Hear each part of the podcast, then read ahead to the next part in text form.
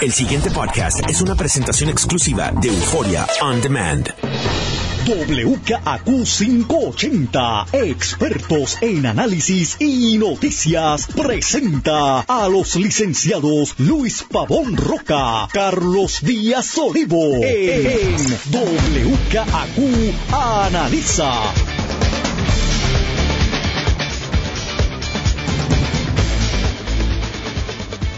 Muy buenos días, amigas amigos. Soy Luis Pavón Roca. Les doy la bienvenida a WKQ Analiza. Don Carlos Eduardo Díaz y Olivo. Don Luis Eduardo Pavón Roca, buenos días. Muy buenos días. Hoy mejor que ayer. Tenía un dolor horrible. Sí, por lo menos. Está bajo control. Pero Daniel me salvó. Daniel y no el travieso. Eh, yo no, no, no, no tengo que decir nada más de Box Bunny. ¿Tú quieres decir algo más de ese tema? Bad Bunny. Eh, no me interesa. No, no, no. ya- ya- ya. Eh, sí quiero hablar de algo que me preocupa mucho y no está en las noticias a las nueve y tres de la mañana porque me llegó la información recientemente y va a ser noticia a las 10 de la mañana. Y me preocupa filosóficamente, Carlos. Eh, nos llegan informaciones de que el gobierno de Ricardo Rosello, porque lo voy a responsabilizar a porque es el gobernador de Puerto Rico, and the buck stops there. A las 10 de la mañana le va a radicar cargos criminales a un abogado por haber hecho su trabajo. Me refiero al compañero eh, Leo Aldrich. Eh, obviamente no puedo ser ni objetivo ni o sea, es no solamente mi amigo, creo que es un gran abogado, creo que es un gran analista, eh, viene a este programa con alguna frecuencia, eh, así que no voy ni a pretender. Pero a mí me preocupa, más que por Leo, por el país a que nos están llevando a vivir. Como más o menos todo el mundo debe saber, eh, Aldrich fue llamado a escena de un crimen a que apoyara a una de las personas en ese momento y todavía al día de hoy eh, testigo aquí hay 20 nomenclaturas. Y esa persona había asistido a la policía en dos entrevistas allí mismo. O sea estamos hablando del sitio de los hechos y ante una tercer intento de volver a entrevistar a la persona, el abogado le dice a la policía, mire, ya ella está dispuesta a cooperar, pero vamos a hacerlo en el cuartel, vamos a hacerlo en otro sitio, que se vaya, que se cambie, que, o sea, que coja un break y yo voy y la acompaño y, y vamos para allá. La policía y o fiscalía, yo no estaba allí, así que no, no tengo los- el detalle de los hechos eh, insistió al grado que arrestan al abogado y lo pasean por allí esposado, en la escena de un crimen. Primera cosa que, llama la atención, Carlos. Porque, digo, yo conozco a Leo, es bastante bocón, pero no es una persona agresiva. Tiene sus opiniones. Y está desempeñando un trabajo importante en, nuestra sociedad.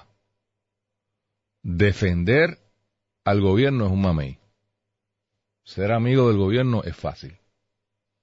Del- no digo de este, del que sea, o sea, del, establishment. Enfrentarse al gobierno es difícil.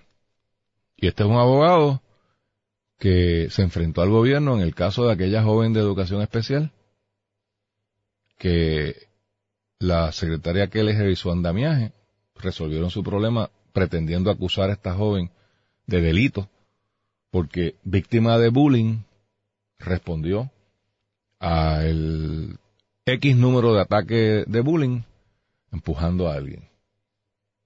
Y esta pequeña ciudadana, digo pequeña porque tiene 14 o 15 años, eh, de educación especial, fue víctima, no víctima, fue procesada, reflejando en ese proceso todo el doble estándar que hay en este país. Porque no puedo escapar a que esta jovencita es negra, es educación especial y es pobre. Si hubiese sido una guainabita en una de las escuelas privadas de Guainabo, esto no hubiese llegado al Departamento de Justicia. Esto no se hubiese erradicado cargo. Esto se hubiese resuelto de otra manera. Como se debe resolver las cosas. Y valientemente este abogado, pro bono, creo, defendió a esa muchacha e hizo quedar mal el gobierno de Puerto Rico, a esta administración, a, a, los que están ahora. Esta no, esta no es genérica, esta es a esta administración. Y ha tenido opiniones muy controversiales, con algunas yo he estado de acuerdo, con otras no. Y que ahora se ensañe la Fiscalía de Bayamón en radicarle un caso criminal a este abogado, me parece preocupante. Yo no tengo duda que va a salir bien al final del camino. Pero ojo, gente, cuando el Estado empieza a perseguir, ojo, hoy es él, mañana es ella, pasado será usted. ¿Ah? Y Carlos, eh, de verdad no me puedo quedar callado. Eh, esto es a las 10 de la mañana. Lanzo preguntas. ¿Dónde está el colegio de abogados? Señor presidente. ¿Usted va a decir algo? ¿O no hay nada que decir aquí? Porque yo pensaría que el colegio de abogados, y cuando digo colegio de abogados me refiero al colegio de abogados tradicional, y había una asociación de abogados que eran como estadistas que se pelearon con el colegio. Porque esto tiene que ver con la práctica de la profesión. O sea, si hay un, si hay un sitio, si hay una coyuntura en los últimos tiempos, que yo creo que hay miles, pero si hay una donde yo quisiera oír cuál es la postura del colegio de abogados, es en esta. Más, los, los hechos sucedieron casi frente al colegio de abogados. Y por lo menos, Carlos, al día de hoy, yo no he escuchado a ninguno de los dos distinguidos compañeros, y los digo distinguidos porque los conozco a ambos. Eh, yo creo que Alejandro Torres es una de las personas más serias que yo conozco en el planeta. Y sé que estaban en medio de la cosa de las elecciones, cuando suceden estos eventos, pues fue recientemente. Y, y el actual presidente tiene todo mi respeto. Pero yo quisiera que no guardase silencio. Y digo, y, si está a favor de este proceso, pues también que lo diga. Yo no, no estoy pidiendo, lo que estoy pidiendo es que, que, tomen una postura sobre este asunto. Eh, de nuevo, estamos viviendo en un país que yo ya ni reconozco. Cuando se pretende meter preso, hacerle daño a la reputación de un abogado por hacer su trabajo cuando se, se, se le ríen las gracias a alguien que lo que hace es ofender a la mujer puertorriqueña y es por eso ahora multimillonario. Y de nuevo, allá él tendrá su derecho constitucional. Pero que el Estado se preste para estas cosas. Apoyar. Yo, yo no quiero una juventud que, que esté oyendo esa basura. Y no quiero un gobernador que esté promoviendo esa basura yo no quiero un Estado que esté persiguiendo a los individuos. Carlos. Mira, Luis, vamos a comenzar atando varios asuntos y varios cabos. Yo creo que es importante establecer, uno, tengo un enorme respeto por la Secretaria de Justicia y sé que tú también lo tienes, lo, has dicho públicamente. en eso no hay, no, hay ningún tipo de disputa ni controversia. Yo además y seguro que tú también, eh, tengo un enorme respeto por los fiscales. Para mí son los héroes y heroínas que sacan la cara por nosotros todos los días y arriesgan su vida literalmente en la lucha contra el crimen representándonos a todos nosotros. Hubo una que fue asesinada. Pues eso. Sé lo, lo delicado y lo complejo que es su función. Así que los respeto enormemente. Y sé también la, en este caso concreto que estamos hablando, la importante función que hacían de tratar de esclarecer una muerte de un ciudadano. Tres, reconozco también el dolor de una familia que perdió a un ser querido. Permite interrumpirme. Y que, a la lista a los policías. Si no, no voy, sí. ah, va por ahí. Este, a la familia que perdió un, ¿verdad? Un ser querido y que con toda la, humanidad y naturaleza, precisamente que todos tenemos, le duele y quiere averiguar y esclarecer lo que pasó y si hubo algún tipo de, responsabilidad, adjudicarla. Cuerpo de policía que participa de estas gestiones y, que todavía más arriesga sus vidas en unas condiciones complejas. O sea, eso es así. estipulado. Estipulado y sé lo delicado de este evento. Así que reconozco. Sé también lo problemático que debe ser, porque no es aquí, lo he visto en otras circunstancias, para un grupo de fiscales trabajando una escena del crimen, la tensión que eso genera, la responsabilidad que, que, conlleva, la presión de los familiares, la presión de la prensa, la presión de hacer bien su trabajo, cómo eso a veces entra en un conflicto directo con los abogados que del otro lado tienen una misión que desempeñar. Y eso ocurre todos los días, todos los días en diferentes frentes. Y es un juego complejísimo de la democracia. Digo esto porque reconozco la función importante del Estado y de su cuerpo de fiscales.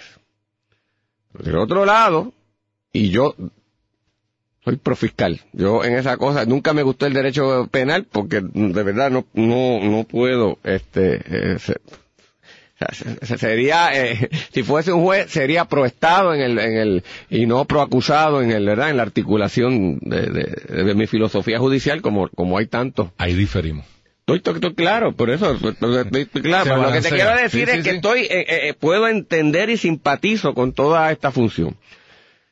Sin embargo, en nuestro sistema de derecho, y eso es una de sus grandes virtudes, toda persona en estos procesos en donde eh, se está investigando una posible acción criminal y surge algún tipo de sospecha o la persona se siente de alguna manera eh, que necesita la asistencia de un abogado, lo puede requerir y la intervención del abogado en ese momento sí resulta problemático para el propio funcionario del Estado que por su lado está tratando de hacer su mejor trabajo y, lo puede y lo puede resentir y eso yo lo entiendo, pero esa es la función del abogado.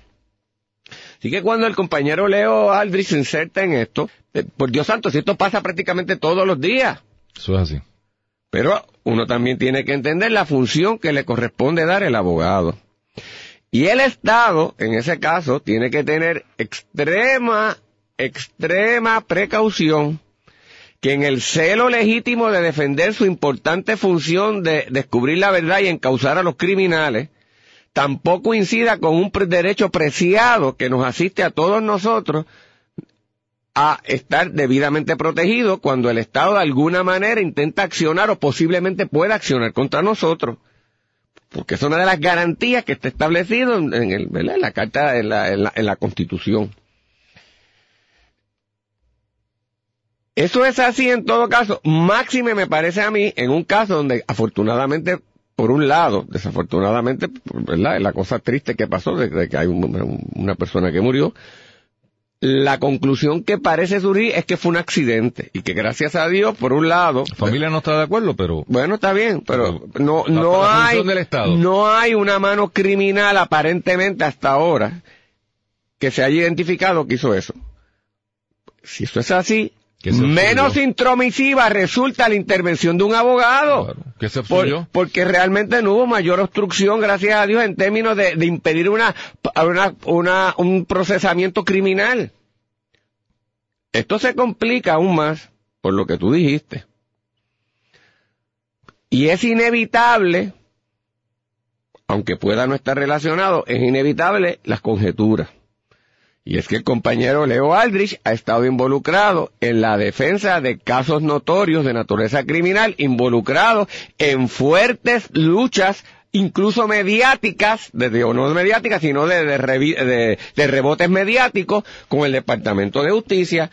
Uno, una niña de educación especial que es procesada criminalmente por haber empujado a una compañera en clase y haberle dicho una palabra soez que le pidieron en tres ocasiones sanciones a Leo en el proceso que contra Leo. Contra Leo, contra Leo por eso, y que se estuvo ventilando y cogieron contra Leo porque se ventilase un asunto de alta trascendencia pública.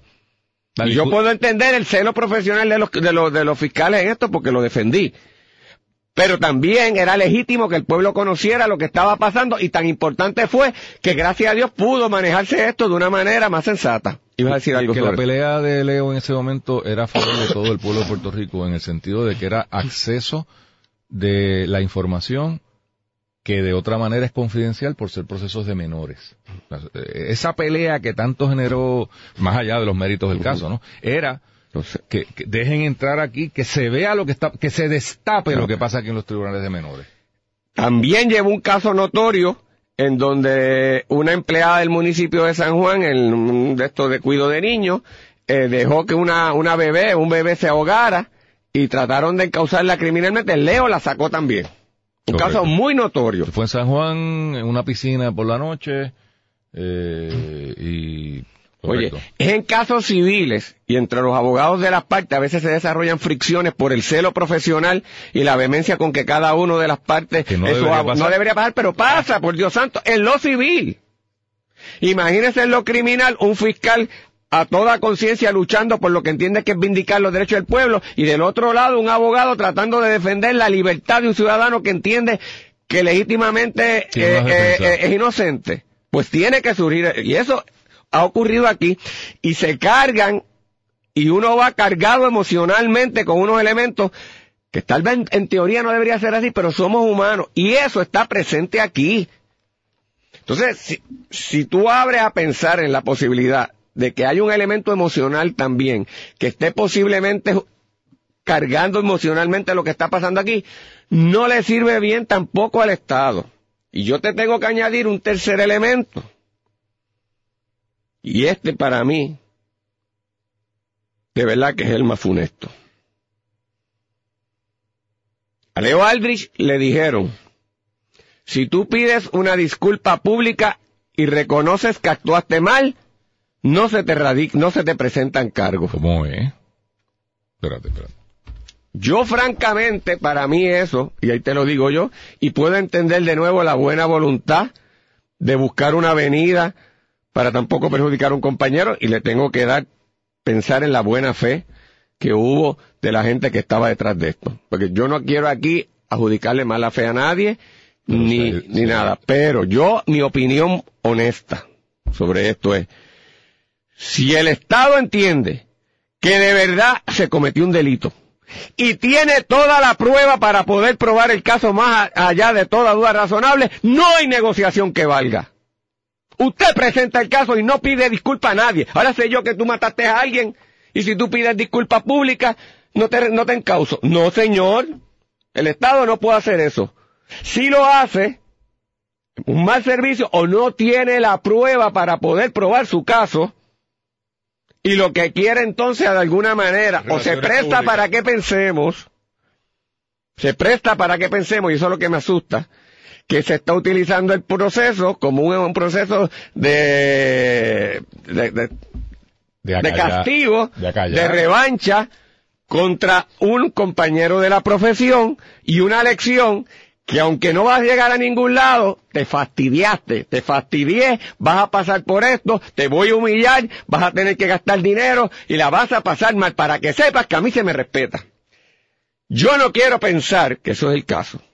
Bueno, pero con lo que pero, pero, pero, pero, claro, pero, pero te tengo, pero, por eso lo estoy diciendo, porque francamente, desde el punto de vista de política pública, yo honestamente no entiendo por qué esto ocurre.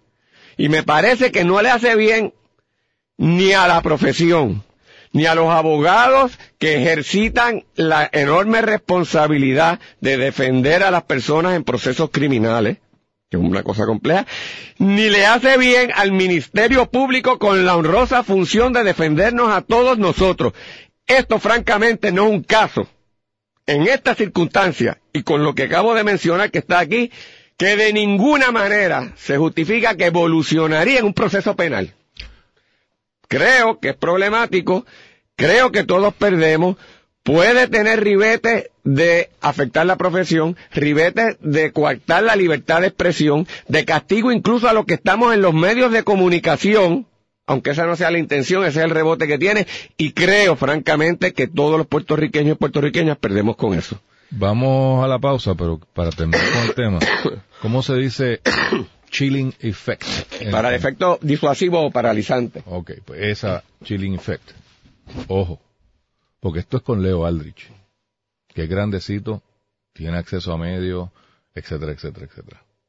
¿Qué pasa con el abogado que está defendiendo los derechos de alguien en Jayuya? Buen pueblo, me encanta. ¿Cómo se siente? O sea, cuando vea esto, ¿cómo él determina hasta dónde llega y hasta dónde no llega? Este es el peligro. Este es el peligro, señores. El Estado es bien poderoso y está bien que lo sea, por eso es el Estado. Pero no se puede extralimitar. Y yo creo que aquí hay un abuso de discreción muy, muy preocupante, independientemente del resultado del caso. Porque ya el daño posiblemente está hecho. Y de nuevo, ese es el país que queremos vivir, donde haya que temerle al Estado. Sometido. El pasado podcast fue una presentación exclusiva de Euphoria On Demand. Para escuchar otros episodios de este y otros podcasts, visítanos en euphoriaondemand.com.